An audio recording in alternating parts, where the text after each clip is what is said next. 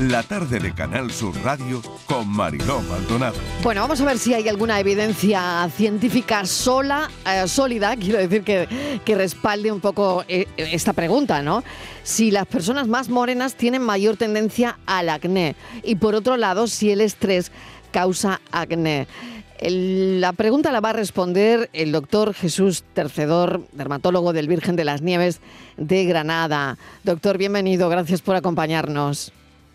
Buenas tardes, muy buenas tardes. Bueno, ¿qué piensa usted? A ver.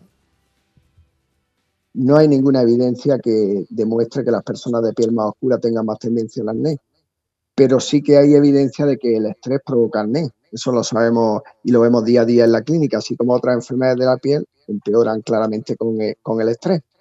Y el acné es una de ellas. Claro, doctor, ¿por qué el estrés eh, se refleja también en la piel? Porque claro, es que mm, el, procedimiento del acné es, eh, pues eso, ¿no? Es un folículo piloso que se obstruye, porque cuando tenemos la piel grasa, todo esto, ¿no? Entonces, claro, una piensa, bueno, ¿y qué tiene que ver esto con el estrés? Pues porque se liberan una, serie de hormonas que van a producir, en definitiva, que aumenten los, los andrógenos, que son los que inflaman el folículo. Y eso predispone a tener más, lesiones activas de acné. Entonces, está claro que con el, con el estrés empeora el acné está muy claro. Pero las pieles oscuras no, el acné afecta a todas las pieles, independientemente de la tonalidad que tengan. Perfecto, por lo tanto, eh, no es cierto, es mito que las personas más morenas tienen mayor tendencia al acné y en cambio no lo es que el estrés causa acné. Es verdad, cierto, el estrés causa acné. Es importante doctor, abordar el acné, eh, suponemos, de manera individualizada, porque cada persona tiene un acné diferente, ¿no?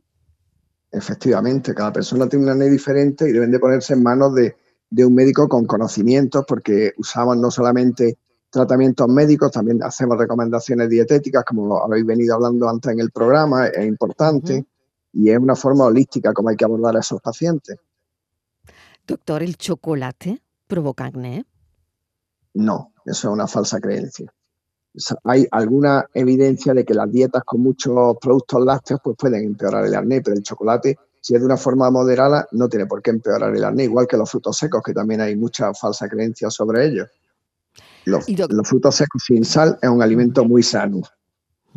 Y doctor, las toallitas, toallitas que venden en, la farmacia, que si no me equivoco llevan una sustancia que se llama eritromicina, em, que tampoco, bueno, se, debe abusar de esto, ¿no? Pero eh, estas toallitas son efectivas, sirven, sirven este tipo de, de cremas localizadas.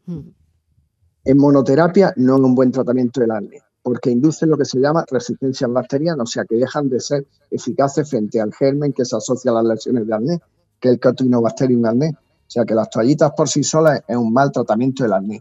Deben de asociarse con otros productos, con queratolíticos que usamos, que son peroxbenzoilo, retinoides y otros medicamentos que se asocian a, a los antibióticos tópicos. Por sí solos no es un buen tratamiento del acné.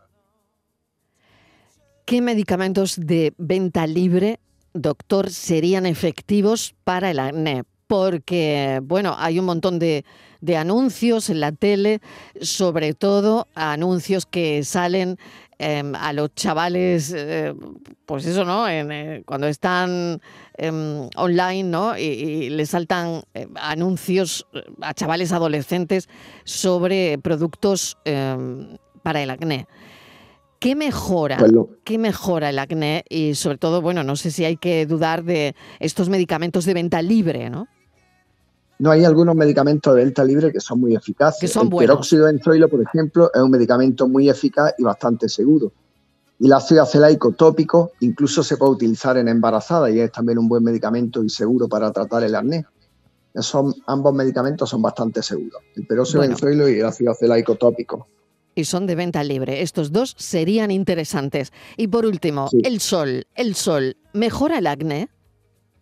En general, de forma eh, moderada, mejora el acné, pero hay un acné que llamamos el acné de Mallorca que empeora con la exposición solar. O sea, no todos los pacientes les mejora el acné con la exposición solar y solemos ver rebrotes del acné cuando llega septiembre y la gente vuelve de la playa. O sea, que lo tiene como calmado en la mayoría de los pacientes y luego al dejar la exposición solar empeora de nuevo. Doctor Tecedor, gracias por contestar nuestras preguntas.